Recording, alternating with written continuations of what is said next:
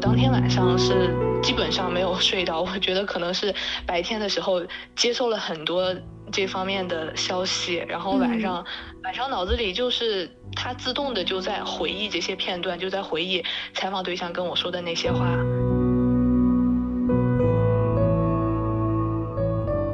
们大家好，欢迎收听鼠年的第一期《剩余价值》，我是张志奇，我是黄月。那因为视野现在还在广州，没有回来，所以第一期节目是我跟黄月来录。然后除了我跟黄月之外，我们还请来了一位嘉宾，呃，是我们的朋友熊阿姨刘敏。大家好，我是熊阿姨。其实我们之前就说了好多次邀请熊阿姨来，熊阿姨确实来了一次，但是她那期节目 被毙掉了。对，就是因为一些不可言说的原因没有发出来。然后，呃，之前我们就说想请熊阿姨来聊一下这个关于新闻业的现状的问题。然后，呃，再加上最近因为这个疫情的原因，有很多人都开始反思说，这么多年这个媒体监督的凋零，导致了很多。呃，问题吧，然后也有很多这个一线的记者，然后现在还奋战在武汉。呃，那今天呃，除了熊阿姨之外，我们还要在这边音频连线两位正在武汉以及曾经去过武汉的记者，我们的媒体同行。然后一会儿我们会分别拨通他们的电话。然后第一位是这个的记者。然后另外一位是南华早报的这个记者谢玉娟，呃，那我们现在就开始连线。嗯，那我们第二位要连线的是南华早报的记者谢玉娟，那现在她其实已经撤出了武汉，嗯，是在封城的时候就已经出来了，然后但是她在武汉，呃，其实是疫情公开的。这个前几天，他其实是在武汉进行了几天的采访。那我们也请他来聊一聊，比如二十三号之前的武汉是一个怎么样的情况。那我们现在连线一下玉娟。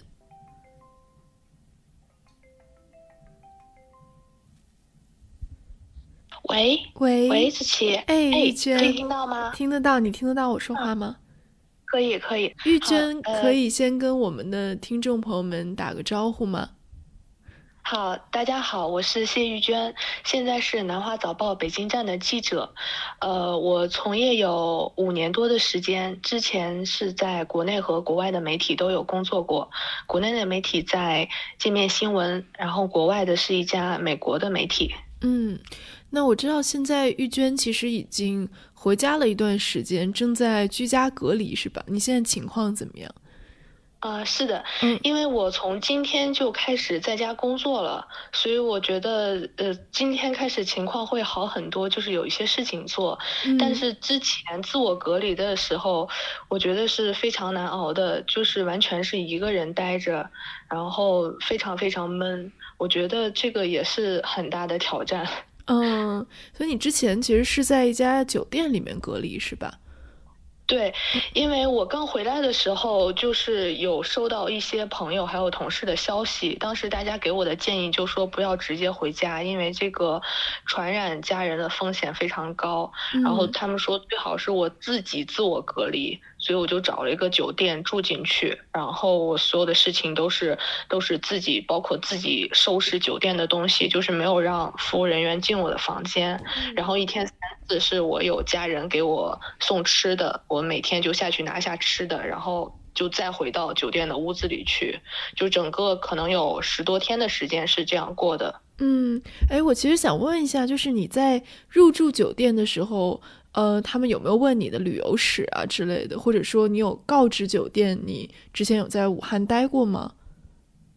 呃，我入住的时候他们没有问我，然后我也没有主动去说，嗯，因为呃，我想一下。但是我入住的时候，他们是有测体温的，就是我当时我我我刚入住的时候体温是正常的，所以他们就直接让我上去了。我没有说是有一个担心，就是我怕说了之后，然后就把我集中隔离带到某一个地方，然后因为我们这个是一个小县城，就是它的各种环境医疗条件肯定没有大城市好，然后我有一点担心交叉感染，所以所以我就没有跟他们说，但是我自己也很注意，就是没有让。自己没有接触到酒店包括服务人员，包括其他住酒店的一些人。嗯，所以你自己在酒店里住了几天啊？可能得有十天吧。啊，我是我是 我是二十三号的时候回到回回来回到我们家这边的酒店，然后是昨天离开的。因为从昨天开始我们这里封城了，就是所有的公共场所呃全部关掉，所有的酒店也全部关掉。嗯，然后我是是因为这个，所以就昨天开始回家住。嗯嗯，所以玉娟，你是哪天到的武汉呀？嗯，我二十号过去的，在那边二十号晚上到的武汉，在那边做了两天采访，然后二十三号早上离开的。嗯，所以你是在封城之前撤出的，对吧？嗯，是是，因为我们其实本来就是没有打算要待很久，我本来的计划是。前一天晚上就是买的二十二号晚上的票，但是那天晚上我有稿子没有写完，在高铁上信号又很差，我就担心稿子发不出去，所以就把票取消，然后那天晚上留在酒店写稿子，就是买了前一天早上的票，刚好那天早上也醒得很早，一一早醒来就看到了封城的消息，然后我那买的票是七点多的，所以我就五点多起来，然后六点多就往就往车站走。嗯嗯，所以当天早上其实火车还是可以，呃，就是离开武汉的。是那天早上可以，而且走的人应该也挺多的，因为我在我在火车站看到好多就是排队进站的人，但其实所有走的也呃，就是他当时所有离站的也。不一定全部都是逃离武汉的，因为我有跟一个人聊，他自己是武汉人，他那个时候还在出差，他因为公事要出差去天津，所以他他就在天津待一晚就回来，所以他可能的人里面有一部分人是要离开，但是有一部分他可能只是暂时的外出。嗯嗯，了解了解。我看到你在武汉期间其实是发了两篇稿子，是吧？嗯，是的，对，有一篇其实是关于那个华南海鲜市场的，还有一篇是关于医院的。呃，可不可以跟我们分享一下，就是在二十三号封城之前，医院大概是一个什么样的状况？呃，我是二十二号那天去的医院，嗯我当时去的时候，感觉医院就是有一点。手忙脚乱，人手不够用的这种感觉，嗯，就是我走到医院的时候，我去了武汉的两个医院，一个是协和，一个是同济，嗯，然后我过去的话，我去的是他们的发热门诊，呃，人一进去就能看到黑压压的一片人，然后所有的人都是在那边排队等着，其中好多人我跟他们聊，好多人就是，呃，有发烧的迹象，有的人还有肺炎，但是他。是他也没有拿到那个试剂，他也没有确诊，他只是每天去那边医院打个点滴。因为医院当时已经没有足够的收治能力，所以他们这些人打完点滴之后就还要回到家里，然后第二天再来医院。所以我我当时的感觉就是说，在医院的发热门诊里面，包括在这些人从家到医院看病的这个路上，他交叉感染的可能性是很大的。嗯嗯，对，那你在医院采访的时候有做什么防护措施吗？呃，我在医院有只有戴口罩。嗯。呃，我因为我去的时候，其实其实我感觉大家没有特别强调其他的防护措施，比如说护目镜和全身的防护服。嗯。所以我从北京离开的时候。我就抓了几个一次性的医用口罩走了，嗯，然后等到到了武汉之后，我就在那边买了几个口罩，又买了一些呃酒精的消毒水儿，嗯，就是所以去医院的时候是是戴着口罩去的，但是后来有有一点后怕，有一点担心，是因为后来看到那个。呃，北京的医生王广发，他出院之后回顾自己被感染的过程，他他回忆说，有可能是当时没有戴护护目镜，所以是他讲了之后，大家开始关注到护目镜的这个事情。但是在之前，其实其实没有很多这样的讨论，所以我也没有去去想很多这方面的事情，就直接过去了。嗯嗯，因为你之前也聊到说，就是感觉你到武汉的时候，觉得武汉的市民其实并不是很紧张，也没有非常小心的做防护，所以在封城之前，其实武汉其实还是一个没有那么紧张的状态，是不是？对对的，嗯呃，我到武汉的感觉就是说，线上和线下感受到的氛围完全不一样。嗯，就是我在线上，在微博上看到好多人都非常焦虑，大家不停的在分享信息，好像这个地方病情就特别可怕。但是我到到这个武汉，我去了一些人比较多的场所，有地铁，有呃。有那个火车站，还有一些购物中心。至少在二十一号的时候，就是在一些公共场所，可能至少一半的人他都没有戴口罩的。就是我，就是有坐武汉的几条地铁线路，就是有发现他的地铁上可能有一半的人都没有戴口罩。然后在火车站也是很多人没有戴。那其中有一些人，他他是非常不以为然，他就觉得这个事情好像。没有那么严重，然后有的人有一个采访对象，他就说，他就说，如果你是注定要被感染的话，你带什么都不管用，所以他也不相信这个东西。嗯，然后另外也有人他完全不知道这个事情，就是有嗯在武汉打工的人，五十多岁，他他是坐公交车从住的地方到武汉火车站，然后我就问他为什么没有戴口罩。他就说完全不知道这个事情。他坐车来的时候，看着车上一半的人戴口罩，然后他以为是因为空气污染。就是这个事情当时已经发生二十多天了，但是他都没有听说过这个这个事情。嗯嗯。然后还有一个想问的，就是说，因为你呃也是在医院做了很多采访，然后在武汉待了三天，我不知道你自己在武汉的时候，你的心理状况怎么样？有没有感到很大的压力，或者说觉得很受冲击？呃，我在武汉的时候心理状况还好，我觉得，我觉得，呃，有一个可能就是我跟很多武汉的市民聊，他们没有那么焦虑，所以我也受到他们情绪的影响，就是我自己也没有那么焦虑。嗯，但是我看到医院的场景，它给我的冲击特别大，因为我在去之前我没有想象到，嗯。医院的情况是这个样子的，就是有那么多的病人，医院完全收治不了，然后这些病人有可能在医院里面交叉感染，有可能出去了之后，呃，传染到其他人，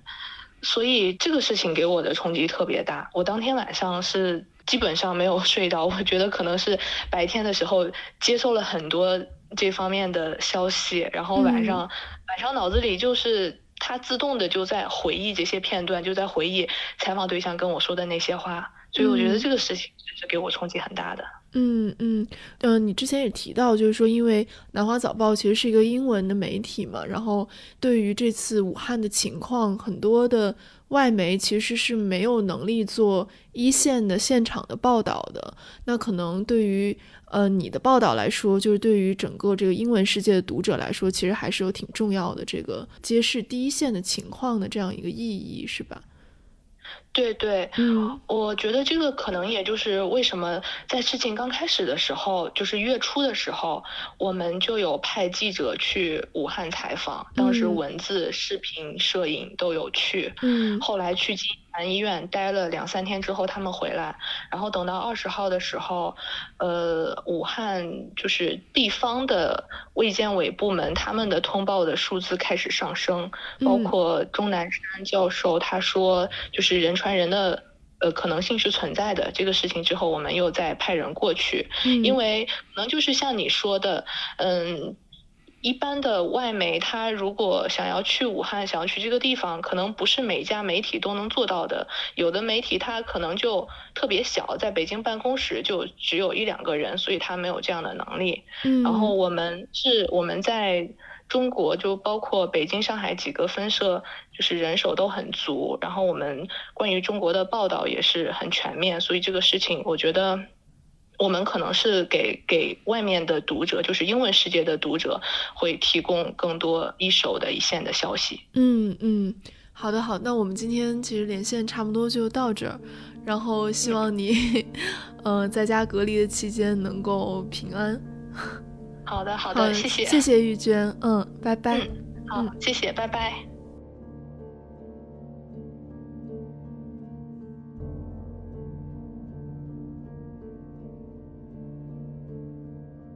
好，那我们其实连线完了两位一线的记者，因为我昨天跟熊阿姨在聊这个播客的流程的时候，我就说本来说想让她来聊一下，但是她说因为她这次也没有去到武汉一线，所以不好意思来分享。但其实呃，很多在北京，包括就不是在一线的这些媒体人，也在。疫情期间做了很多报道，就是尽可能的想要去做一点什么。然后包括熊阿姨和她的同事，其实也做了几篇，呃，跟疫情相关的报道，就就专业上面称作“第二落点”的这样的报道。然后其实包括呃，前两天有一个这个反响很大的叫《鸡在瘟疫蔓延时》，讲的是这个疫情对于这个鸡鸭鹅养殖业的一些冲击。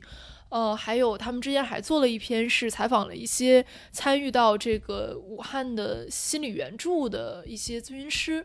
呃，我们也想先请熊阿姨来分享一下你们做这些报道的一些操作的过程吧。我们要做疫情的报道，其实之前大家讨论了很长时间，因为因为 GQ 报道其实日常来讲是不做这种突发的。然后在腊月二十八、二十九的时候，我们那个群里面就。一些朋一些同事就开始讨论说这东西要不要做，当时就觉得说，因为我们可能会接触到在武汉的一些朋友，或者是一线的一些记者，或者是有自自己的其他的这种私人关系，跟武汉这个疫情有呃或近或远的关系，所以大家就说，那我们先先做采访吧，先虽然不知道这个以后做长稿或者做特稿这个落点放在哪儿，但先先采访着，然后留着这个底稿，但时间长了。你就会发现，其实因为当时在过年嘛，你在家里边是一个很悠闲的状态，然后一刷微博、刷网络又是一个这么紧张的这种情况，那其实。作为一个人来讲，他他生活是在拉扯的，因为你要出来干活，你要完全进入干活的状态才可以。后来过了两天之后，我们说这样完全不行，你这样采出来的东西是没有是特别细碎的，而而且没有一个指向。嗯，最后这些东西可能因为时间的关系，它也会不停的被淘汰变旧，这些信息就没有用了。最后我们就说，那我们还是以做短稿为目的来做采访，重新来组织一下。大家就飞快的找了四五个可以做的这个方向，就开始做。然后，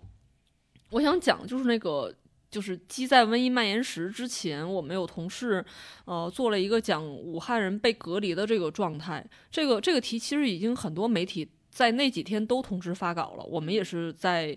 一月二十八日的时候发了一篇稿子，叫《武汉隔离疫区信息孤岛与一辆鄂 A 车的漂流》。这个稿子是大概有五六个同事、六七个同事一起做的。这里边就大家分头去去采访了一些在离开武汉或者在省外的人，在回到武汉的过程中遇到了哪些问题。然后这期期间，其实就讲出来一些人突然变成了一个难民一样的状态，他们的心理状态是什么样？他们在路上遇到的歧视和这种阻碍都是什么样的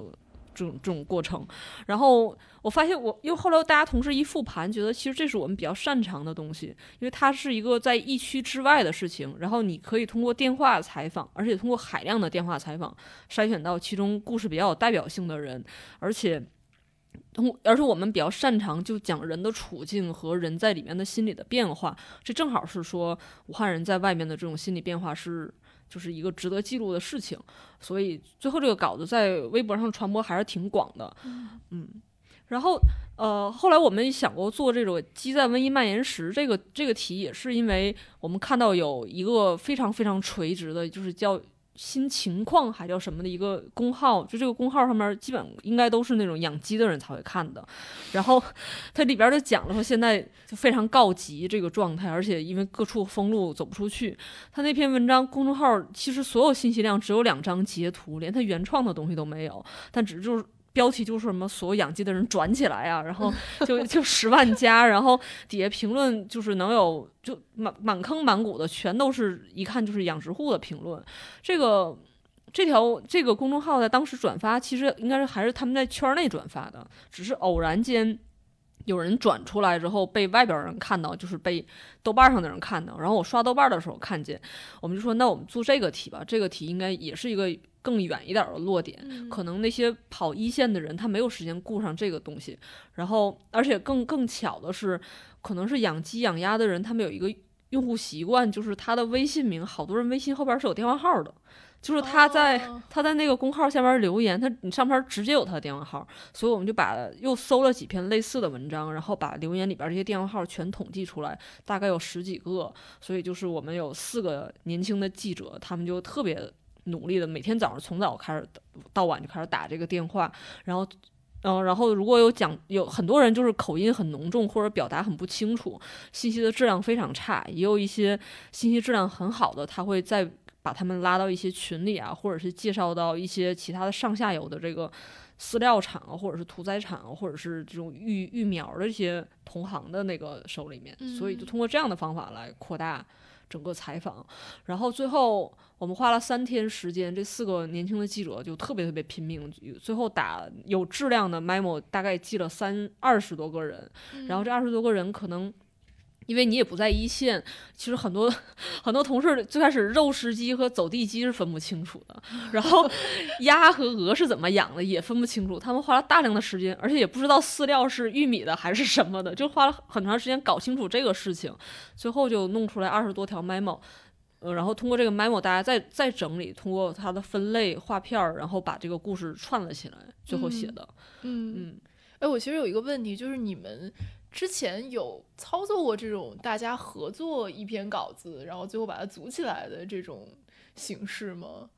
因为日常这不是一个常规的操作方法，因为像我们我们杂志还比较特殊，平时大家都做的是一种长线的选题，可能你花一个半月、两个月的时间写一个人物的故事，或者写一个集中的群体的故事，而且这故事真的有很深厚的故事线，它最后能挖到很深很深，就是一个。就是人的内心的想法，人的处境会不是一个事情表面的样子，而是更深的东西。但这种情况下，现在不是我们常规操作的方式。就包括做完这个机之后，下面做什么，我们也在讨论，还不知道呢。嗯。因为熊阿姨其实做的这个工作，刚刚也说了，就是做这种长报道的。然后这个长报道就是最近这么多年在中国其实也很热嘛，就被很多人称作，比如说特稿或者非虚构。然后也有一些人叫它，比如说深度报道或者调查报道。我不知道你呃，对，是但调查报道是不一样的一个一个类别。那你你会怎么定义你们做的这样的新闻应该叫什么？你觉得，或者说你自己对它有没有一个自己的认识？我觉得叫什么并不太重要，因为真的很多人在争夺这个这种稿子的命名权，特稿或非虚构什么的。嗯，我我在外边其实不愿意拿这些标签放到自己身上，因为我觉得我没有对他的阐释的权利，也没有这个资格。我只能说我在学习写这些东西，然后。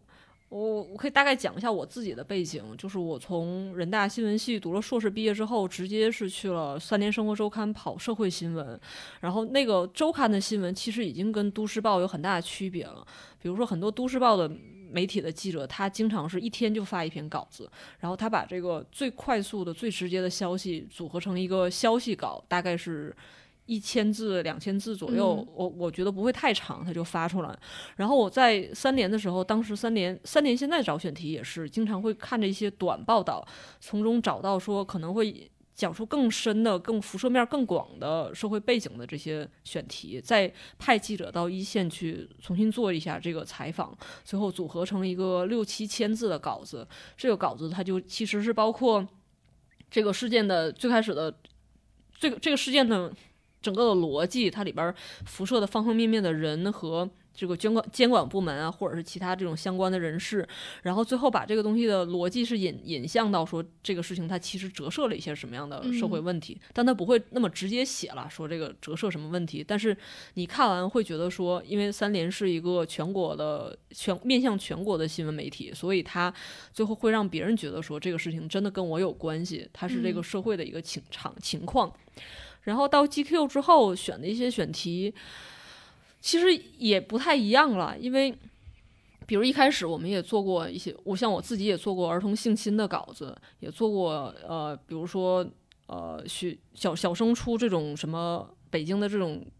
畸形的这种培辅导班教育的这种稿子，很多也是就被毙掉了。做特稿可能他的落点可能要更深一点儿，它就刚才一直在强调人的处境嘛，他可能是除了这种表面的逻辑和这个事件的逻辑之外，他可能更聚焦说这个事情它更深层的。有有共性的，然后可能会延长的更有延展性的这些内容。嗯比如说我刚来的时候，呃，做过一篇稿子是讲儿童性侵。其实儿童性侵是这几年大家关注很多的一个一个题材，然后里边有很多 Me Too 的选题，然后有关于儿童保护的。然后我那个稿子最后讲的是一个被性侵过，然后被呃社被 NGO 救治的一个女孩儿。这个看起来。放在都市报或者是一个普通的报道里边儿，这个故事已经结束了。但我们讲的是说，她被救治之后，其实暴露出这个女孩身上的各种心理的问题和她在性上的这个问题，然后这个问题引发了她在救治之后也出现了再次怀孕，或者是跟这个社工无法交流等等等这样的一个长尾的问题。这种长尾的事情可能是跑突发的社会新闻不太常关注的事情。嗯，然后我当时觉得，就是做特稿其实是有这样的优势的，因为你可以做一些它更缓慢的、更没有那么戏剧性冲突，但是它意它的意味或者是它的深度更深的东西。嗯嗯，那我看你就是最近几年写的这些稿子，包括去年那个反响很好的那个讲实体书店的那个稿子，然后包括今年李佳琦这个，其实他们也很不一样。就是比如说，如果是聚焦在一个人身上，可能他就着重写的是，比如说这一个人他的命运，他和时代的关系。那可能比如说像实体书店这个，它就是一个行业，甚至可能是更大的一个文化的问题。会觉得这两种稿子，其实对你来说也是很不一样的吧？应该。我觉得选选题怎么定其实是挺偶然的，比如嗯说豆瓣书店那个，我就是觉得。它就是一个实体书店的缩影嘛，但可能第一版稿子里边就会写大量的他这个书店经营多么不不畅，一直在算账，算账可能算了本半半篇稿子，然后最后所有人看完说，我真的不关心算账的事情，因为 所有人都知道实体书店不行了。但是但是最后稿子写出来之后，很很大的篇幅其实都在讲说一个小人物的抗争，他自己的对书的执着，他对这种有质量的高品位的这种精神文化产品，他的这种自信和他就要传播的这种努力。然后这种东西虽然是讲书店老板轻松一个人的故事，但可能很多人都会有共融、就共情，因为你可以想象到，其实比如说在学术界或者是在媒体圈，很多人其实他的想法是跟轻松是一样的。然后嗯轻松它是一个矛盾的，就比较激烈的一个集合的地方。从他身上能看到说我们对这种社会环境不断恶化的这种抵抗，对。但这个选题最开始的时候，也只能模模糊糊讲，想到说我要写这个东西，也没有想过说最后真的能采访出这些，然后真能提炼出这些。对，我想问刘敏，就是你，比如之前从三联的一个社会记者，到现在一个特稿记者，一个长报道记者，是不是对对你的一个学习能力有比较高的要求？因为可能像比如我我所在的媒体，它是有非常划分一个细细致划分的行业的，比如工业记者、能源记者、汽车记者。那像特稿的话，其实你在面对等于所有行业，从鸡鸭鹅养殖，一直到 实体书店，一直到电商。所以，当你操作这些题的时候，你会觉得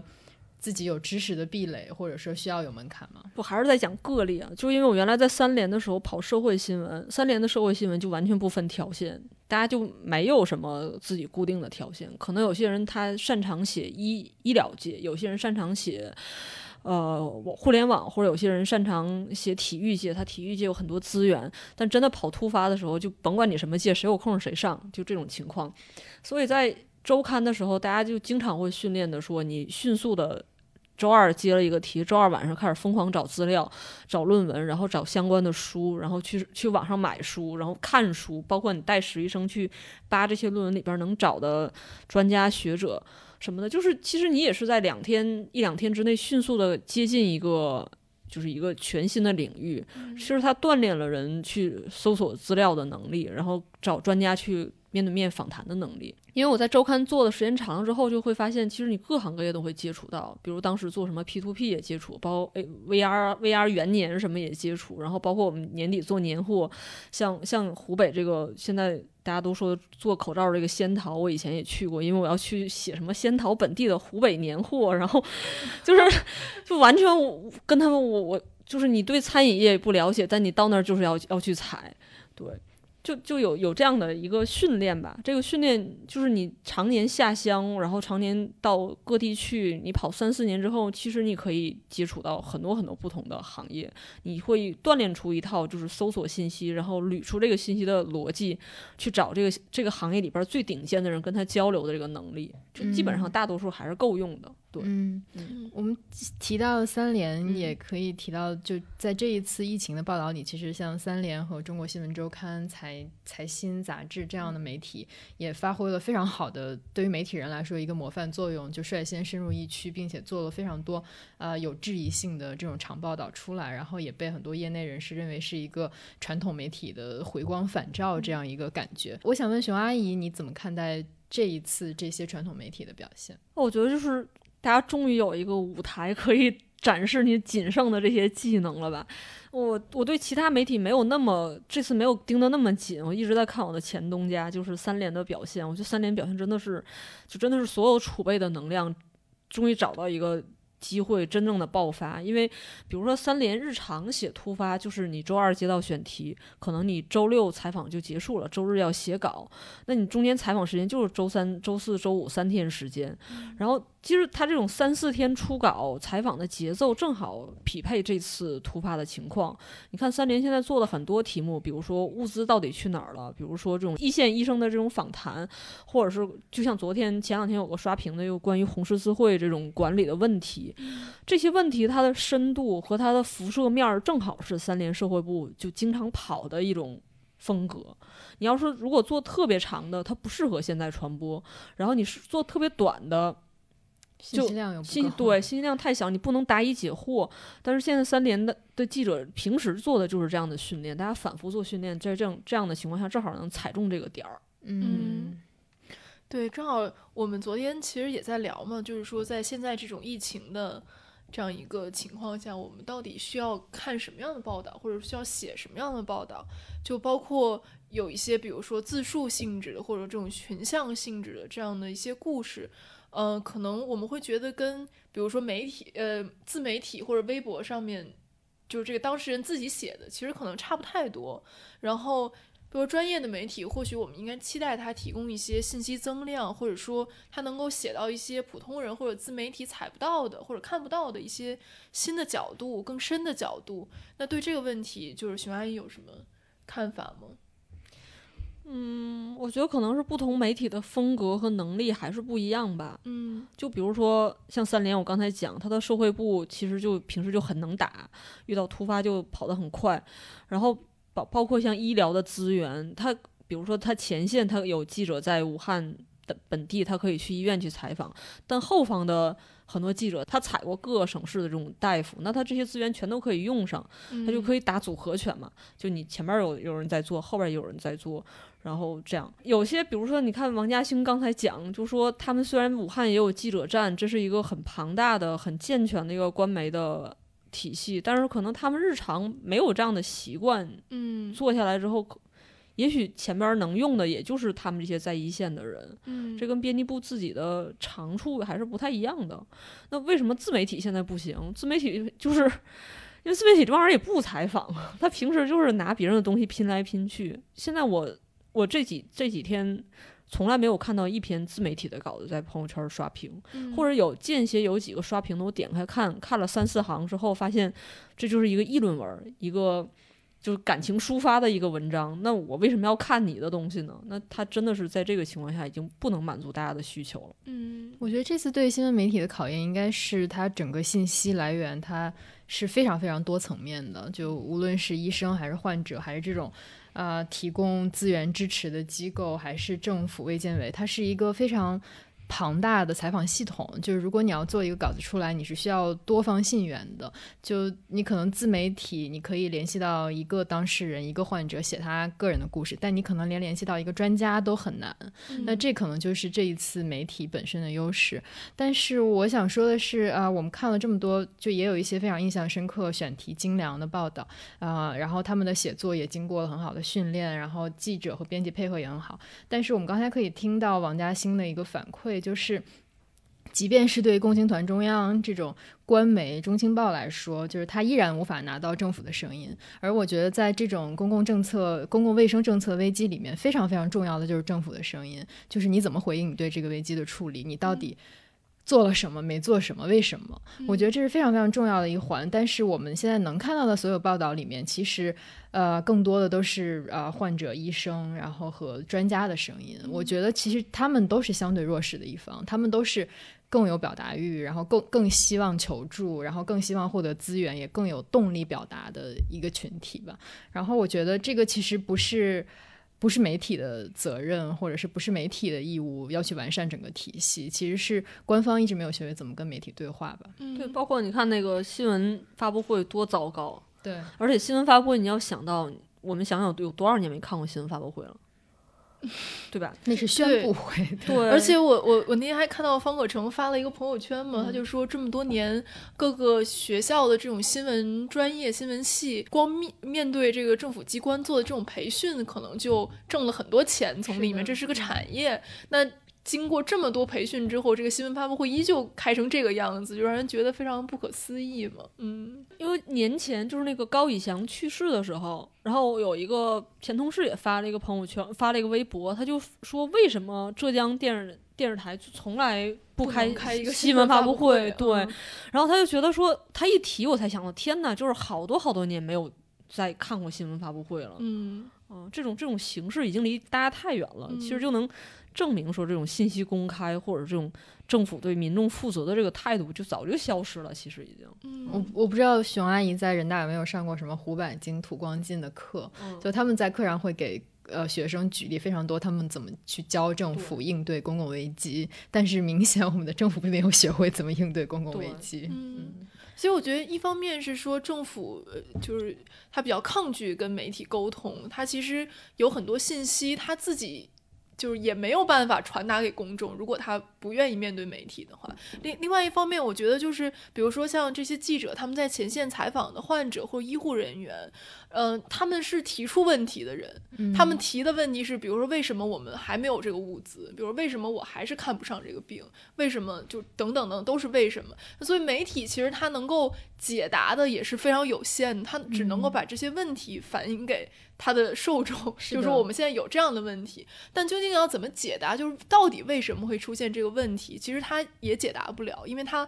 没有办法深入到这个背后的这个体系和制度本身来。看这个问题，我不知道这次就是武汉市或者是武汉卫健委是不是非常抗拒媒体，或者是根本没有给一个媒体通道。我觉得在所有这样的报道里，我们都是需要去跟有一个政府回答，哪怕是我们求证了政府，但政府说无可奉告，我们也要在稿子里写写政府。对这件事情的回应是无可奉告，呃，可能可能因为默认为所有的就是无可奉告。我但是我觉得在媒体的报道里应该是提到这一句的。我觉得我之前在新京报工作的时候，他非常对社会，哪怕是非常小的社会报道的要求也是，你必须要去提问相关负责方、相关的权力机构，他们给一个什么样的说法。如果他们不给说法，这也是一个说法。对我记得当时我曾经采访过一个北京的一个面包房的爆炸案，然后当时可能有十二二十。几个人伤，因为是早高峰的时候。嗯，然后当时呃，卫健委北京的卫健委，然后就知道了大概有哪些哪些人受伤，指派他们去了相关的医院。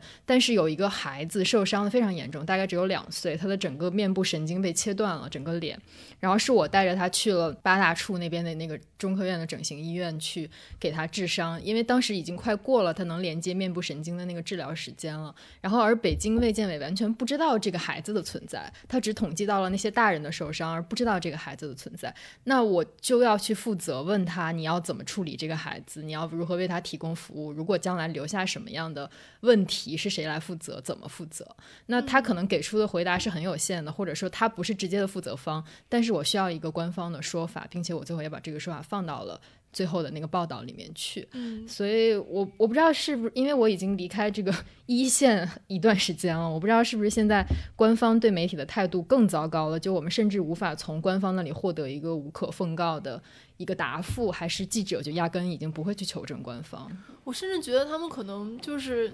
在以一种半卧底的形式工作，因为刚才我们跟嘉兴聊的时候，就感觉说他其实是根本就没有办法亮明他的身份，说我是一个来这里采访的新闻记者。是的。然后可能我们就只能是在进去就随便抓一个人来跟他聊，然后遇到一个愿意跟他讲话的人，他就尽量的能够从他身上挖到更多的这个信息点。但可能面对像官方这样的采访对象，他其实是。完全无能为力的，是的，对。然后我觉得另外一方面，其实我也很想说，就是我我觉得很多时候我们就像那天我也在发发微博讲，就是说，其实很多时候这些系统它常年就是这样运行的。比如说红会，它可能常年就是这样运行的。再比如说，我们这两天一直在问说，为什么这么多小区不让这个回京或者。就是外来的这个人人员进入小区，他怎么为什么有这个权利？其实这些事情他一直就是这样，他一直都有这个权利，一直都是这个背后的系统常年是这样的。但只不过说我们遇到了一个突发的超级大的这样的一个事件的时候，他这个问题就变被放大了很多倍，让你看到了。其实是这样，就只是在日常的情况下，我们也搞不清楚它到底是怎么运作的。就包括我们写这么多，就是这个外地人没有办法回家，被关在外面，小区什么呃有一个人把守在门口不让进，包括什么各个村封路什么这种这种新闻，就是那那就会问说他为什么要封路？他为什么会封路？谁决定了他封路？但其实我们就会深入到一个。更深的说，我们的治理体系的问题，就是这个村到底是怎么决定？他为什么？你哪些哪些政策赋予他的这样的权利，可以去决定这些事情？为什么有的小区就没有封，有的小区就封了？就说明是因为它归属的这个行政区划是不一样的，它的这个土地产权是不一样的，然后它这个地方能够决策的这个部门是不一样，就是它有很多很多这些问题，其实是。记一线的记者也很难拿到的这样的信息，就是你没有办法去采访一个人，问他说：“哦，你们这边是怎么治理的呀？”我觉得可以啊，我觉得记者的工作就是去解释这个事情到底是怎么运行的。就比如红会，你这么多年不公开，然后你的你甚至连一个 Excel 表格都不会做，那。到底为什么是这样的？这个传统是从什么时候开始的？你是怎么造成现在的混乱局面的？我觉得恰恰是因为我们长久以来不知道中国怎么治理，然后不知道各个层面的混乱到了怎样一个程度，才恰恰需要记者去挖掘、去告诉我们他是怎么治理的。嗯嗯。但可能这个就是，比如说。后续，比如我们可以有更多的报道、更深入的报道来解释这些问题。就可能对于一个我觉得整个可能记者更需要还是一个健全的媒体环境，就不然你永远无法去刨出来这些问题。就想到 前年那个汤兰兰事件，就当时澎湃搞的就是问汤兰兰在哪儿，然后你就觉得这是一个 特别傻逼的一个行为。你怎么一个媒体会问一个受害者你在哪儿呢？他已经隐姓埋名了。但当时我觉得这个也。就从从日常工作里边也觉得他们能做出这么愚蠢的疑问也挺能理解的，因为他除了问汤兰子在哪儿，他能问什么？就现在年轻的记者还知道说我要去找五大连池的政法委吗？我要去找当时的法院或者干嘛的吗？他可能就大家时间阉割时间长了之后，你已经媒体没有锋芒了，你这个刺儿已经已经退化掉了，你不知道要采访这些人，最后你这稿子啊。好吧，现在要起个标题了，要要弄个结尾了。那好，那我们都落到汤兰的身上。就这种愚蠢的走向，它最后都是有原因的。嗯嗯，或者是我我觉得可能对于我来说，因为我从来没有做过社会新闻，我就会觉得说，呃，可能对于像我这样的人，包括这次很多上一线的记者，可能都之前未必有多少类似的经历。那对于他来说，他可能确实都不知道这个该问谁。就是 他应该怎么弄清楚这个各个地方哪个部门他应该负责这件事情，哪个部门是跟这个事情相关的，然后去找到这个人。我觉得可能这个对于比如说之前有长期这样训练，比如说我就跑这个跑这个线口，我对这个线口上每一个机构他应该负责什么事情，出了事儿应该找谁，我可能会比较清楚。那对于一个没有类似训练的记者，就他他要怎么去找？知道该去问谁，而且而且现实现实工作中，可能你的发稿时间就很紧迫，一共可能就三天时间采访。如果你拿两天半去做一线采访的话，你会能收集到很多很多有效的资料。但是如果你最后要去问一下公安局干嘛的，这事儿你可能就要花两天时间。然后他让你啊，你去开个介绍信吧，哎，我要看你的记者证，然后你什么上级给我打个电话，你就知道这事儿就。这百分之九十是完成不了的，那你花这个时间在这个上边，最后你这稿子反而写不出来，那大家可能就反复权衡，就这样。因为我记得我以前去那个呃西安还是哪儿的一个县级呃下下属的一个咸阳咸阳的一个公安局要去采访一个事情，那我确实觉得我走到那个公安局高大巍峨的大楼面前，我有点腿软，就 你你知道你做的事儿没错，但是就是你作为一个普通人，你平时也不怎么跟这些机构打交道。嗯然后你作为一个记者，你也不怎么打交道。就你作为你要想到你作为一个个体去找他们的时候，你确实也没有什么太大的经验。然后那次就是你要先跟门卫打交道，哦，门卫打个电话说啊，那你进去吧。进去之后你要跟大门口的门卫，就是这个楼的门卫的打电话，然后你再去找什么宣传科，又找什么干嘛。然后那次还挺逗的，因为我是写一个。毒贩的事情，然后那毒贩是被他们抓到了，所以对他们公安局来说是一个可以宣传的事儿。嗯然后最后绕了一大圈儿，我花了一上午的时间，而且当天早上是从那个县里边一个镇上回到县里，又去干嘛干嘛。最后找到他们宣传科，宣传科一看名片是三联的，说啊，我是三联的老读者，那你早说打个电话就行了，你干嘛跑这么远呢？嗯就那这是一个就是最后啼笑皆非的一个欢乐的结尾了。但是实际上你，如果你要做一个负面报道的话，那你可能就见到宣传科这个人，他他再是你们的读者，他也不会给你开绿灯的。那你你看你这大半天时间就浪费了。那我如果去做周边采访，可能我现在能拿到三四千几多少字的速记可以回去用。嗯嗯这我觉得这也是我们上一辈有非常多带了一身荣誉、勋功章的这个嗯调查记者，成天都不回报社、不回杂志社，在外面喝酒的原因，就他们需要做大量的社交的工作来完成最后的采访，对就包括之前呃非常有名的，比如什么邵氏孤儿啊、器官何来啊，还有什么十手的愤怒，讲群体性事件啊、讲黑监狱啊等等，这些非常有揭露性的报道。你说这个信源是怎么来的呢？他是怎么样打开第一关，并且一个一个深入到事件的核心去？其实都是调查记者通过可能只是一个很小很小的人，一点一点往里面深入去找这个故事，然后找这个症结。因为昨天我在跟刘敏聊这个事情，他就提到说，这个《中青报》很多年之前写的那个大兴安岭火灾的一系列的报道，这个报道最近在媒体圈又被重新翻出来，很多人在读，是因为呃前一段时间因为那个澳大利亚山火，然后就有一个叫做“青年大院”的公号，然后写了一篇非常。令人无语的文章，然后呃，于是就有很多这个老的媒体人实在是看不下去了，就说八十年代的时候我们能写这么好的这个灾难的报道，现在我们只能写这样的东西了吗？呃，我我也觉得说，呃，其实刘敏可以聊一下这这几篇稿子，因为其实呃，疫情也是一种灾难吧，就是是它其实是同一个类型的报道。那这样这样一种类型的报道，通过我们读这个三色报道，有什么可以带来启发的地方吗？我我又重读了一下这个红色的警告、黑色的咏叹和绿色的什么？绿色的悲哀，对绿色的悲哀。因嗯为这个这个稿子，因为读新闻系的人当时其实都知道，这是写到教材里的一套一套那个当时特别有名的一套特稿。然后我重新读了一下，他发现他还是非常好读。就比如说《红色的警告》是里边我觉得最好的一篇，它其实全文讲的都是讲的当时。就大兴安岭地区的官僚主义，比如说那个加格达奇这个地方，它地地理位置是在内蒙古，但是它是归黑龙江管，然后它又归林业局管。然后他上来就开始讲说，加格达奇是一个一仆三主的地方，嗯然后他剩下所有的讲的都是这种一仆三主的体制，然后分头管理的体制，导致这个东西三不管。比如说，他就会讲说，就旁边的都着火呢，住在打火的火线，然后四个马大哈就是在那儿聚众喝酒，没有人管这个事情。等到像巡视组巡视组到了之后，才这几个人还横着说你们是谁？你凭什么来管我？然后中间有一个。终于，他们意识到就是钦差大臣来了，赶紧灭火。就其中有一个人就带着他们去打火，结果走了一半儿，发现路走错了，又走回来。等会走回来的时候，发现剩下三个人还在那儿喝。这就是非常非常生动的案例嘛。然后他接着讲，还讲过什么？比如说漠河县，它一个地方当时开矿，为了采这个金矿，其实是触动了森林公安的管理。然后这个县就跟这个森林公安开始 battle，最后把森林公安撵走了。但是真正会打火、有有技术、有器材的是森林公安，最后就导致这个火没有控制住。还有比如说。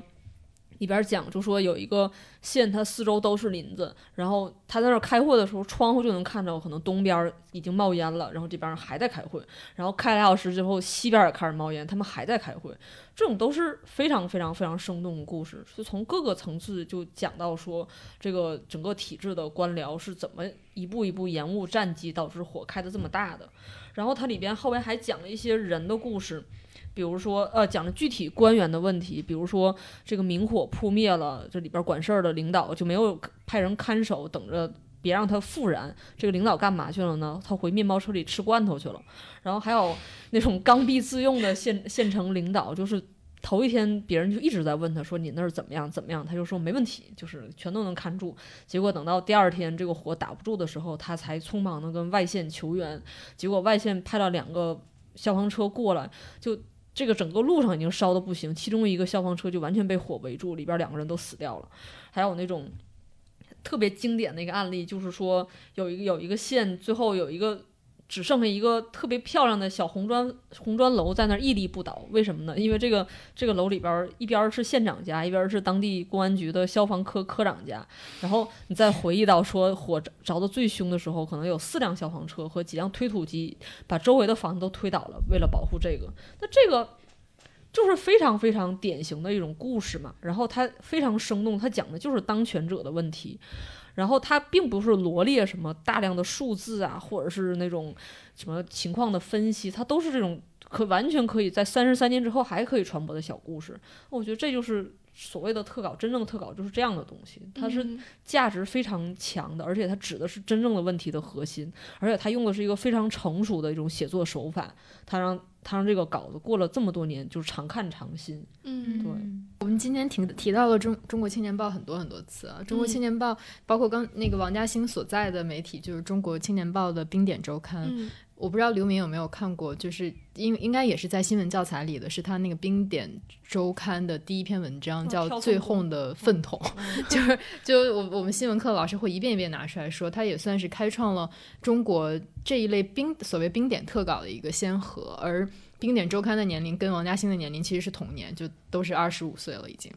嗯，所以其实中国中国有着非常长久的写非虚构啊或者写特稿的这样一个历史。就我们我们关注非虚构，我们写特稿，并不是因为我们学到了西方在写特稿，我们就一其实一直在写这一种。然后包括其实呃冰点周刊的这个冰点，我觉得也是跟那个零度写作的原则有关的。然后从这次我们看到的一些媒体的特稿来看，其实很多特稿的操作原则还是这个所谓的零度写作，就是写作者不带任何的感情去写，我只是通。通过我的客观的描述，我的记录来达到一种呃人的共情啊，或者是共鸣。我不知道刘敏在写特稿的时候会有这种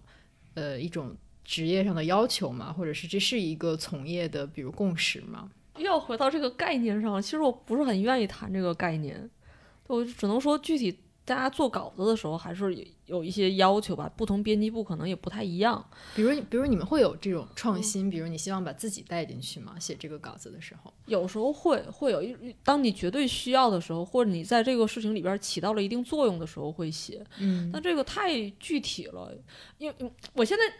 其实比较郁闷的是吧，就是说特稿你讲这些技术是是技术上的东西，我在我看来是很没有意义的事情，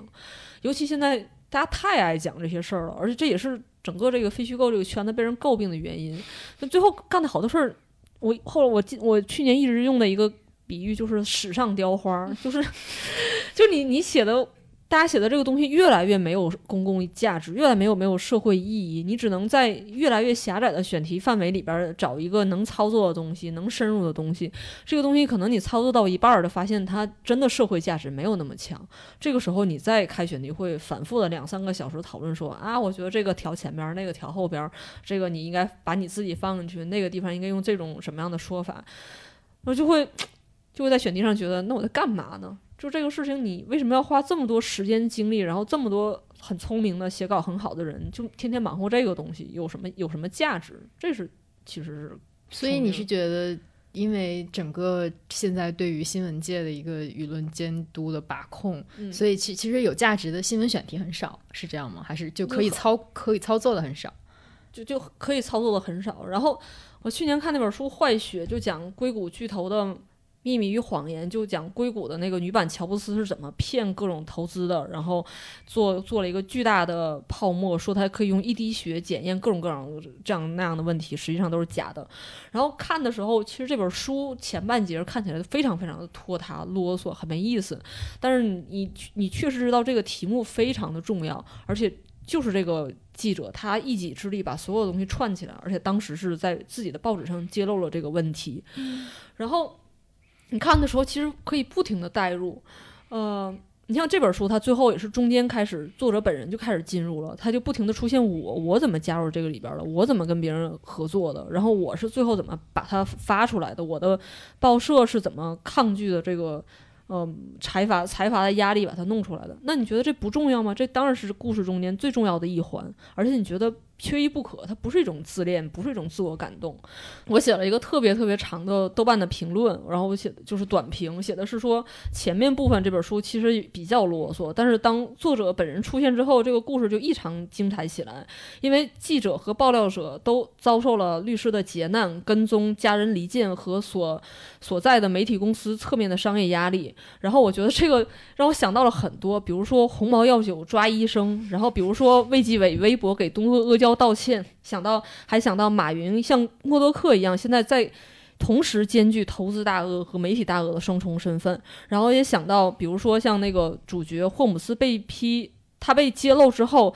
他不停的开始自我掩饰。那这个故事在贺建奎在香港的一场学术会议里边，其实是得到了重演的。然后像霍姆斯本人跟国务卿和克林顿家族的来往，那你要想到，我也能想到说，OFO 被推成新四大。发明的这种国家级背书，然后包括，呃，就是就他整个美国的体系在霍姆斯这个坏血的这个公司里边的种种表现，其实你在中国都是有对比的。那 OPPO 的故事，比如说什么鸿茅药酒的故事，像还有那种就马云不停的投资媒体公司的这些故事，难道在中国不可以写吗？其实完全可以写啊，这个故事你完全可以复制呀。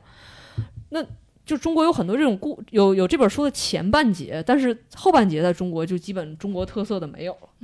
对吧？所以特稿当然是一个成立的东西，而且我们很多人有写特稿的能力，但是这个题材就放在你眼前，你写不了，那你就干瞪眼儿。现在就是，嗯嗯，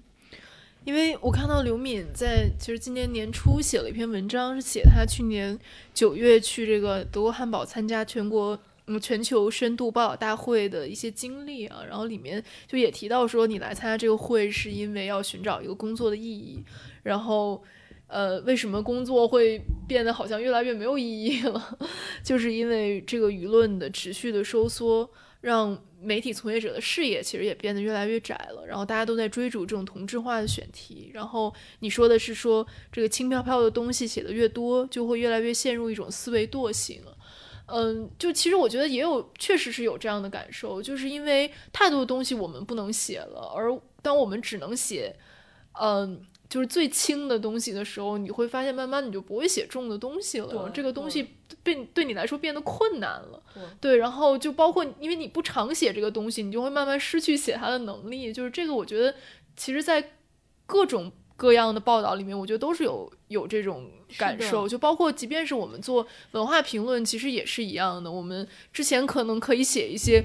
更跟社会。这个联系更密切的一些东西，然后到后来慢慢你就不能写这些东西，只能通过比如说一本书或者是一个什么电影来侧面的谈。蛮厌倦这个春秋笔法的，就是你想谈 A，就比如去年啊江苏盐城那个爆炸案，然后我们其实写了一本小说里反映到的印度的当时一个化工厂的泄漏，我们来讲背后的资本与权力的勾结。我们写切尔诺贝利，然后用切尔诺贝利的案呃案例呢来讲。当你把维稳放在第一个这个首要目的的时候，你会造成怎样的社会伤害？然后你其实想要探讨都是那件事情，但你要用一大堆其他的事情来证明。那个事情，我觉得同样的问题，就比如说，我们可以写伊藤诗织，对，我们可以写说其他国家的这个 Me Too 的问题，但是我们没有办法直接写我们国家发生的事情。对，我们可以写 Uber 的安全的问题，但我们不能写滴滴。对，是的。我觉得这个其实是让人很厌，真的是让人很厌倦的一个事情。我觉得这个长远来看，其实是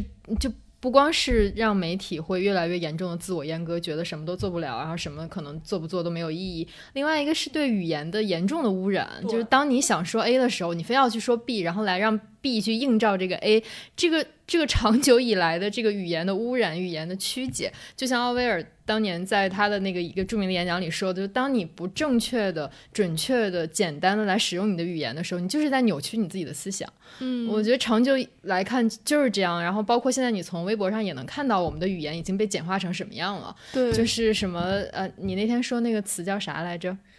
呃，洗脑包，对，洗脑包。还有另外一个是什么来着？带节奏，对，带节奏，就大家完全开始依赖简单的这种下结论，然后呃口号式的、战争式的这种语言，这个完全是语言退化的一种结果，在我看来是。对，而且我觉得另外一方面，就是我作为一个写作者，我自己不想这样写东西了，就是。我会觉得说，在一种真正的问题、真正的事件面前，就包括这种疫情，你让我去分析它，你让我去用用文化的视角、批判的视角去分析它，我都觉得是一种特别不道德的行为。就是我们分明有这么多事情还搞不清楚它为什么会变成今天这样。就是那如果我有一支笔，或者说我有时间的话，为什么我要去写那种东西？为什么要写什么疾病的隐喻？为什么要写这些？就是我是觉得这这种东西对我来说真的。就是对我来说也是一种真的，我会觉得我在做一种不是不是对的事情。你会觉得你应该做的对的事情是去搞清楚说究竟发生了什么，为什么会这样，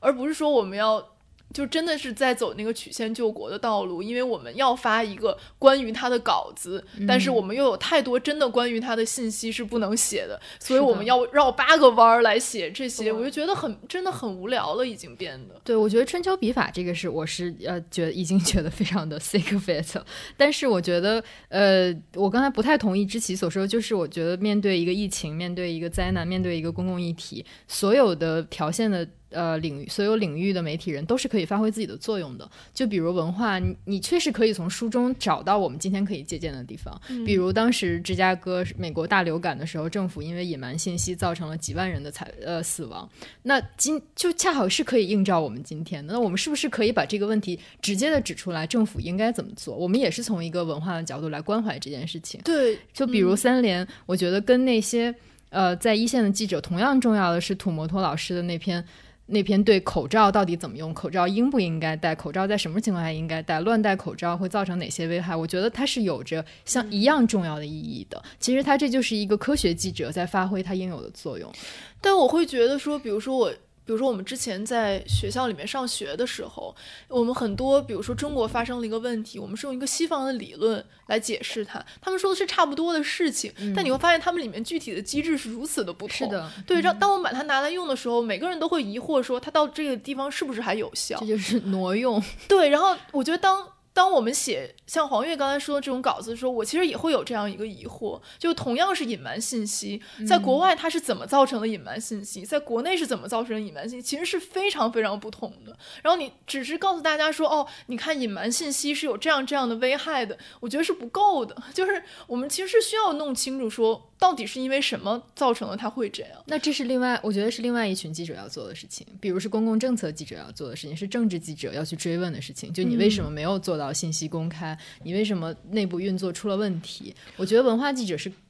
在这样的情况下是可以做一些其他角度的事情，或者说，我觉得可能更好的情况是文化记者。真的也可以做政治上或者制度上更深的批判，是的，当然，对。但这种我们现在是做不到的，因为文化记者也不知道具体发生了什么。文化记者如果要搞清楚具体发生了什么，需要花大量的时间去做这个工作。然后这个工作是没有办法刊发在他的媒体报道的版面上面的，所以我会觉得说这个会让我有点沮丧。就我我会觉得他有时候像是一个恶性循环，因为你永远不知道这个地方发生了什么，你永远要借助别人之口。来讲这个事情，嗯，借助别的国家的研究，别的国家的事情，包括我们的研究，其实也是一样。就包括之前我跟黄月都说，我们想到孙哥的书里面写到的，就是说没有人知道中国究竟是怎么治理的，学者也不知道，就学者都不知道的情况下，你怎么能够期望记者能知道？就是，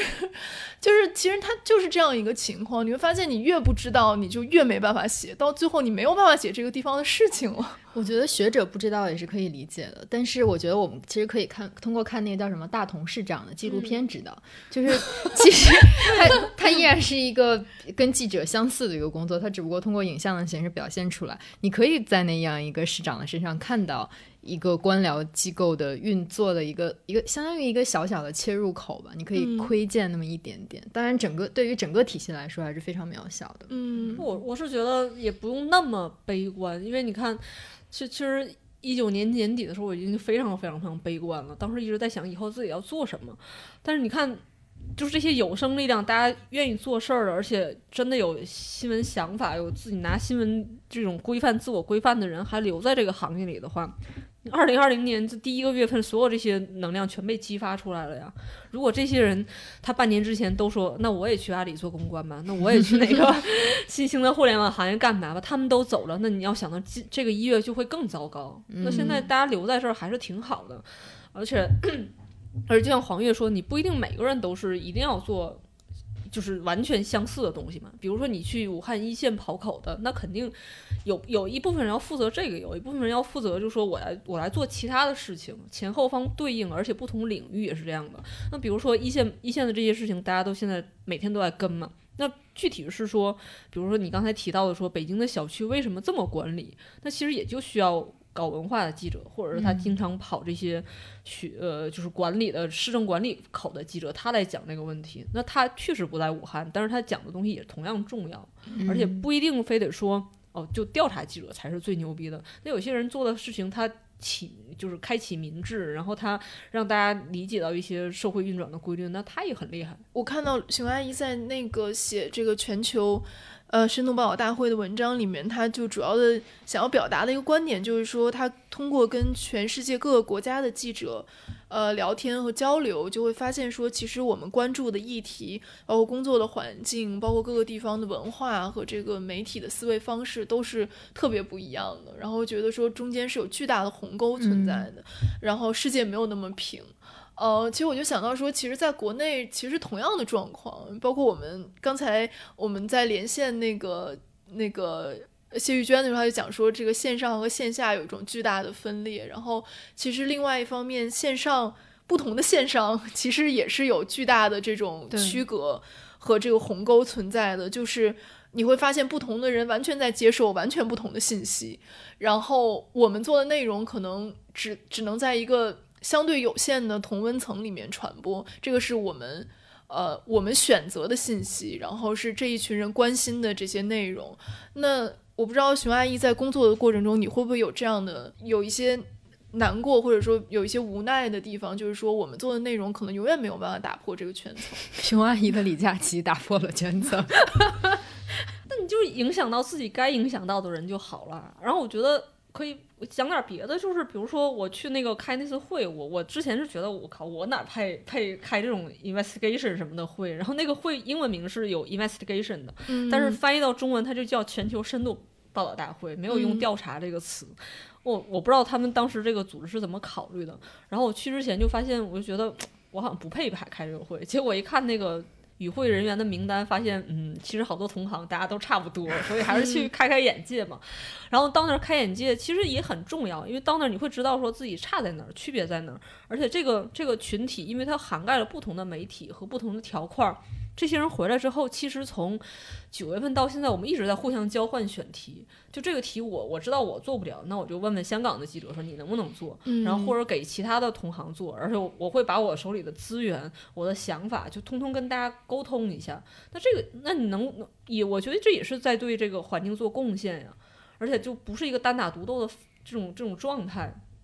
就互相鼓励嘛，包括像这次我也加到一个群，就是那个群里边大概有五百个人，基本上都是志愿者和媒体人，然后组织者组织者是一个现在之前的一个财新的记者，然后他现在其实在一家企业工作，然后这个女孩儿就是也是一个就特别有新闻理想，然后很有很有想法的一个人，他很热情，然后他每天也是在这里边儿就说规范说大家如果有线索怎么发，如果有疑问怎么发，待核实的信息怎么发，然后通过这个群，其实很多很多在线的采访和那种前面的线索就在这里边儿不停的转发，然后被辟谣什么的，其实也加速了信息的流动。那他并没，他现在没有一个记者的身份，那你觉得他做的不是为新闻业做贡献吗？那我觉得还是特别大的贡献。嗯，就你你所谓的同温层，你可能你只能抵达你的这个同温层，但是一个人个体他是有主观能动性的，而且作为媒体人，媒体人其实挺爱抱团儿的，而且特别爱传播，就八卦 也爱传播，好事儿坏事儿都爱传播。实际上你在这个里边儿，你也可以通过你的个体的能动性抵达到其他人的身上。嗯嗯我觉得其实你就是这让这个稿子抵达所有人，冲破同温层，其实不是媒体人的一个义务。我觉得媒体人的义务，就像作家的义务是写好作品一样，媒体人的义务也是写一个好报道。嗯，我觉得这个是媒体人可以做到的。至于你的稿子能抵达多大的同文层，它不取决于你。对，然后呃，其实熊阿姨那篇稿子里，她说世界不是平的，就是可能美国的同行已经在开始探究 fact check 的这个细节，你包括你怎么做一些窃听啊这种手段，然后可能另外乌克兰还是哪个国家，然后还在为这个争取女性堕胎的这个报道做、做争取。塞尔维亚是完全没有 Me Too 这个东西。哦，对对啊，对，然后我就想到当时好像是一一二还是一三年看那个 Newsroom，你也觉得这个 你虽然非常向往他们的新闻环境，向往他们新闻者的新闻工作者的工作状态，但你觉得大家完全是在两个世界，他们可以组织两个党派的首脑在他们的电视节目上 debate，然后非常激烈的争论，然后然后甚至主持人可以出言不逊去指责他，但在我们的国家，我们甚至找不到一个新闻发言人可以回答你的问题，所以在这个角度上看，世界确实非常的不平。嗯。但就我之前你们也讨论过一本书，叫那个《巨浪下的小学》嘛。嗯。然后就现在经常回忆到这个这本书，其实那本书那个英英国的记者他也没有在第一时间跑到一线去记录海啸，但那你要想到海啸当时的场景，其实有满坑满谷的媒体都在写了，他也写的是一个长尾的事情，而且那本书我印象最深的就是他讲说很多日本的家长在失去孩子找不到的时候，他求助于灵媒，然后或者那种和尚或者道士啊，到当地去给大家做心理疏导，这些事情其实我就一直在想，汶川地震的时候难道没有吗？绝对会有，但是没有人想写这个事情。那其实，在他那个书里边，不停的提到鬼魂或者是这种灵媒，就是就是发言的这种状态，那其实是把悲伤找到了一个载体，他用这种方式来写那种弥漫的、持续的，然后对人的长期的心理创伤。那我觉得这种大家就可以借鉴。我一直在想说，比如说这次武汉，好多人跟我们是同龄的，就是。二十多岁啊，三十出头啊，他的父母其实还是人在壮年，五六十岁，然后突然因为这个事情就去世了。嗯，然后去世的时候，他有的人就直接拉到殡仪馆火化，都没有遗体告别，没有见面，他再接触到他他父母就变成一个骨灰。那你说对这样的人来讲，他的心理创伤得有多大？那他要花多长时间才能走出这个事情？那这可能就是疫情结束之后你可以去报道的点。嗯，我觉得这个也呼应了我们其实录节目之前跟熊阿姨聊到，就整整个中国记者的这个职业年职业生命的嗯短暂吧。就是其实我们现在在媒体圈，你很难，就是很少见到四十岁、五十岁往上的这种所谓资深人士。那可嗯能大媒体的领导有这个年龄级别的，但是你一线的工作者其实都是非常非常年轻的。像刚才在一线的王嘉欣，他只有二十五岁。然后就是我觉得就是像写出《巨浪下的小学》，像 John John Didion，然后去写那么多关于美国的这个 political 的报道，我觉得他是需要有一个职业积累的，他需要一个常年的观察，然后需要一个资源，然后需要一个自己职业上的认识的不断提高，你才能写出来这样的。呃，包括对灾难后期跟踪的这样一种书写吧。嗯然后我觉得这个一方面是我们要不能记忆如此短暂，就灾难过去就过去了。然后我要持续的去追踪整个社会的变化。然后另外一方面也是，就是我们可以希望这一代记者的职业生命更加长久一些。对我最后还有一个就比较比较比较私人的想讲一下，就是因为年前因为呃。那个南方周末写了一篇不寒而栗的爱情，当时这个稿子其实具体操作上，我觉得很很多值得商榷的地方，并不严谨。然后三联当时呃，他的副主编吴奇写了一篇稿子，就是讲说你不能媒体直接上来就审判一个人，然后再具体讲了这个稿子操作的问题在哪儿。结果那篇就是发在三联的公号之后，当天晚上被喷得狗血淋头，然后好多人就说什么你行你上啊，怎么怎么样。然后据我所知，三联其实是一直在做这个稿，就是就是在那个南方周末发布之前之后，他也才开始做这个报道。但可想而知，因为这个报道它能涉及到的人其实是很狭窄的，只有就是说当事双方和他们一些同学，最后这个稿子就没有做出来。然后其实那一段时间，三联遭遇了很大的非议。然后我觉得就是就这个。新闻到底做的好坏，其实并不在于口水。然后你看，三联现在就转头在一个多月之后，他就现在对疫情就交上了一个非常就基本上满分的答卷嘛。我觉得就是大家。做这个对新闻的讨论，其实有些口水可以节省掉。最后你这个事儿做得好不好，你争一时的意气之争是完全没有必要的。你最后能拿出好稿子，能拿出来说你对这个社会有有价值的，然后对自己的新闻伦理交代的过去的稿子，是比什么都重要的。对。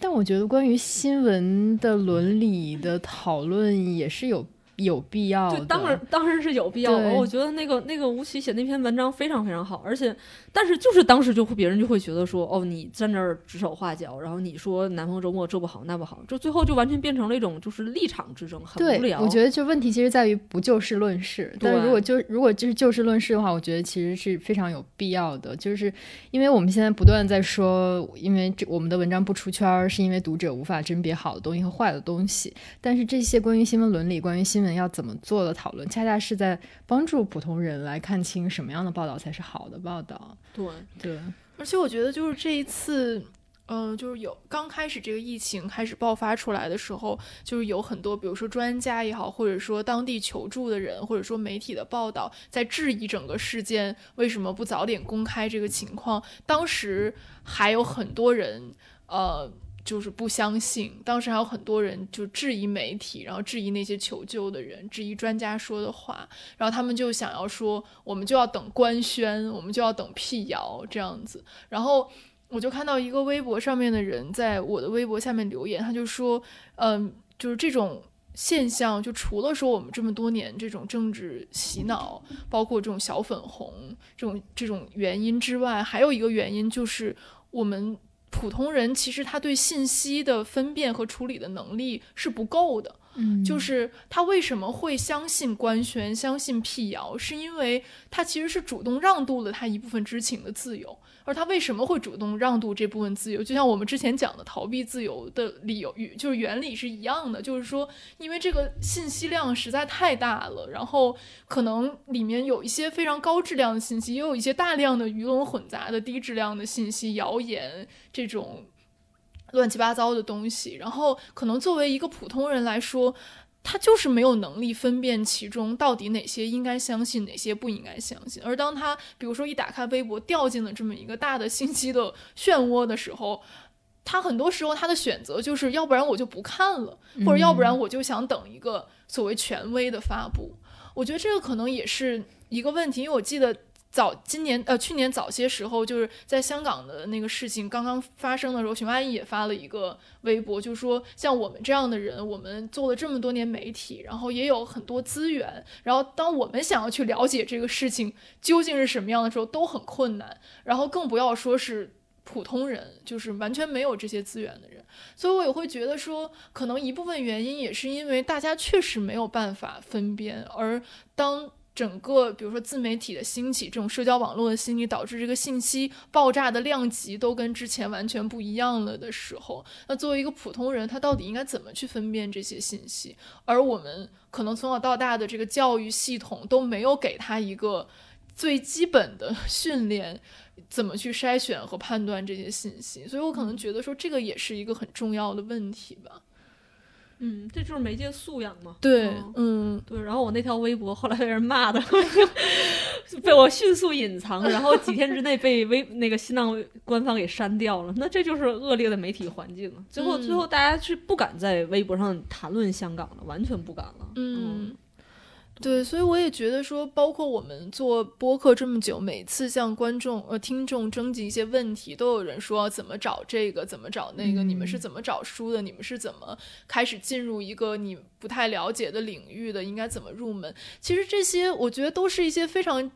基本的能力，而且我觉得是很难用一种。呃，比如说我给大家做一知识付费吧，然后或者说我给你有一个什么一步两步三步三分钟学会什么什么十分钟掌握什么什么，是很难这样来训练出来、突击出来，或者说我直接把它教给你的。那对于我们来说，可能就是在长时间的，比如说读书和工作的过程中，自己慢慢训练出来。那我不知道，比如说在现在的环境下，一个不从事我们这种文字工作的行业的人，他要怎么去获得这些信息？他要怎么去？去养成这种媒介素养，我我就觉得这个也是很无解的一件事情。嗯，所以我觉得方可成还挺厉害的，就是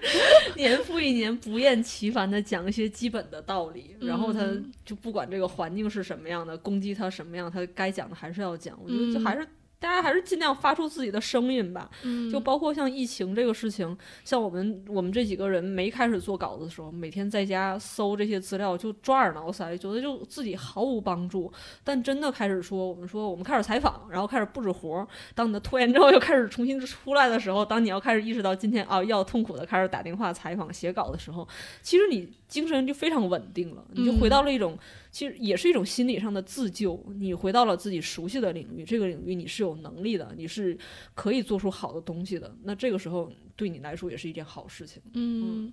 是的，就这个时候的工作，就对社会和对个人来说都是有意义的。对对，而且你已经不需要赋予它太多意义。就我觉得，即使是去。一线的记者，我刚才其实我们采访王嘉欣的时候，我看志奇也在流眼泪，因为 他提到他家家人也很担心他，甚至不让他去发布会嘛。但我觉得，就如果是是我的组织派我去，我也会去的，因为这是一个工作，就是就像医生就要去疫情的前线一样，就记者也肯定会去新闻的前线嘛。然后即使在后方，就我们也有我们的操作，我们也有我们努力的方式。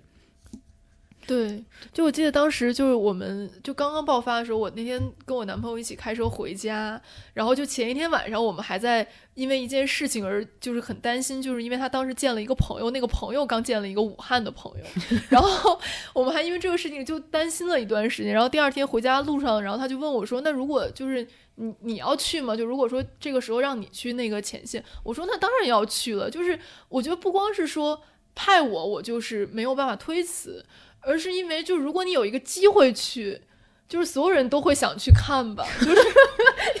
你这是对我真的觉得说，对，如果你不你不想去，那就说明你不适合做这个工作，就你不适合这个行业。就我会觉得说，那个时候你在那个地方，就是哪怕你写不出稿子来，就只要你能去，就比如说你的媒你的公司真的派你去了，就是那个都比就是你在后方或者说你在其他地方，你要觉得那个有有价值或者有意义的多。就是我会觉得那个就是它是有吸引力，就不光是说我们有这个责任要去报道，嗯，而且是它是有一巨大的吸引力。反正对我来说是这样。我觉得之奇，我们就经常聊到这些问题，他会因为他没有做过社会严肃意义上的社会新闻而感到就可能自己欠缺这一一边。但是我觉得其实也没有，就是你可能没有切实的写过一个社会新闻，但是在。我觉得在无论是前年的清理叉叉人口的时候，然后和这次疫情期间，其实你都在积极的参与整个社会活动。我记得清理叉叉人口的时候，你是跟视野去了大兴，然后并且参与了那个网上地图的制作，然后长期的在志愿者群里面组织，然后参与活动。对，但我觉得从那次之后，我就觉得说，其实我们。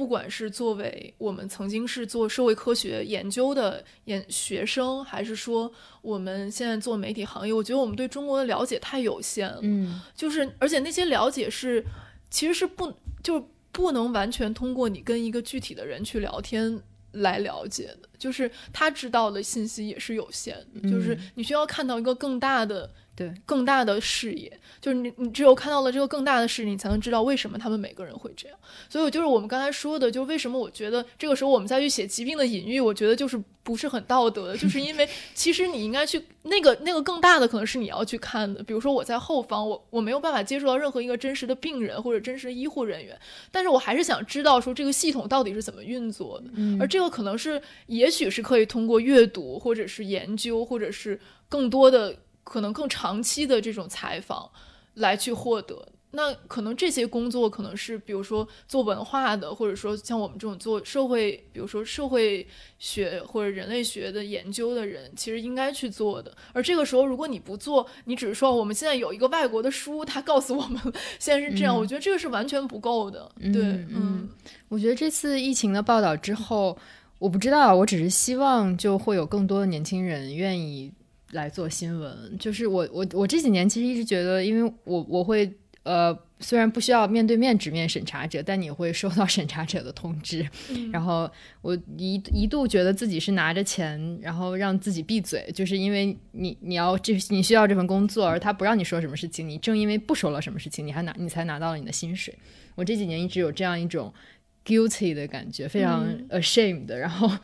然后这次事情出来，然后看到一些媒体的前辈啊，或者是同辈，甚至后辈还在做这样的事情。然后你就觉得，或许未来的一代人还会有人愿意从事新闻。我觉得我想要从事新闻，我从小就想做这一行。是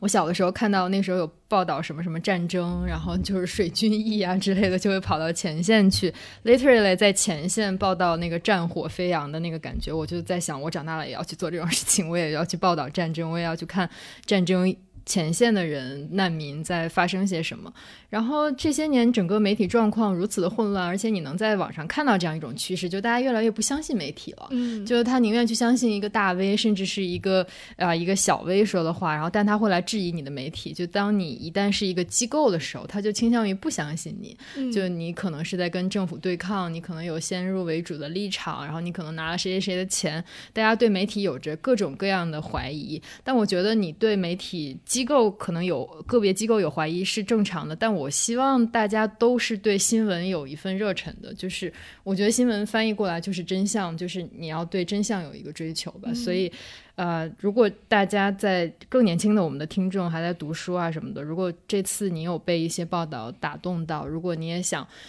参与到这样一个整个社会进程里，我觉得从事新闻行业是一个很好的选择。正是因为我们的言论环境如此之差，我们才需要一代一代的人不断去开拓这个环境。嗯，而且我觉得就是刚。呃，熊阿姨也讲说，当你真正开始工作的时候，其实你就是一个自救的过程，然后你也能够从一种糟糕的、觉得无能为力的这样的情绪里面解脱出来。我觉得这两天就是，虽然我也没有办法真的写什么，或者说，哦，比如说我真的想写的东西，需要特别长的时间，我才能搞清楚它到底是什么。但我会觉得说，如果当你再去看的时候，你想去了解它的时候，哪怕你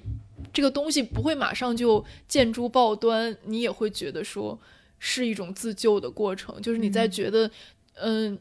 至少你在了解说到底在发生了什么。嗯，我们今天节目其实差不多就到这里，因为今天跟大家聊了很多，我觉得可能这一段时间对于很多媒体从业者，不光不管呃不光是在前线的这些。坚守在前线的新闻记者，还是说像我们这些在后方，然后休了很长假，没有太多事情可以做的媒体人，其实都是一个特别 sensitive 的一段时间。嗯，呃，也希望大家，呃，听了这期节目，听了我们跟前线记者的连线，听了我们三个的聊天之后，能够对未来的。新闻行业有一点信心，希望这个回光返照能变成常态。对，是的。我这里还要跟大家提一下，就今天我们录制的时间是二零二零年的二月二号，因为现在的新闻一天一个样，然后我们不知道下周三放出来的时候，可能有一些信息已经过时了，然后所以希望跟大家声明声明一下。对我们，但是我们这只有两三天的时间，我们尽量会快一点把它弄出来。嗯，好，那今天我们的节目就到这里了，我们下期再见吧。再见，拜拜，拜拜。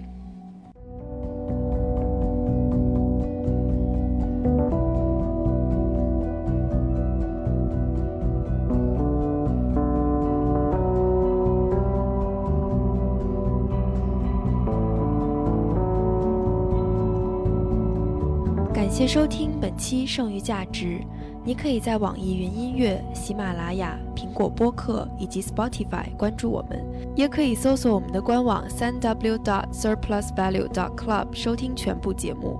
你还可以关注我们的微博“剩余价值 Surplus Value” 与我们互动。如果你喜欢并想支持我们的节目，欢迎在官网扫描二维码给我们打赏，也欢迎大家在苹果播客给我们五星好评。感谢收听，我们下期不见不散。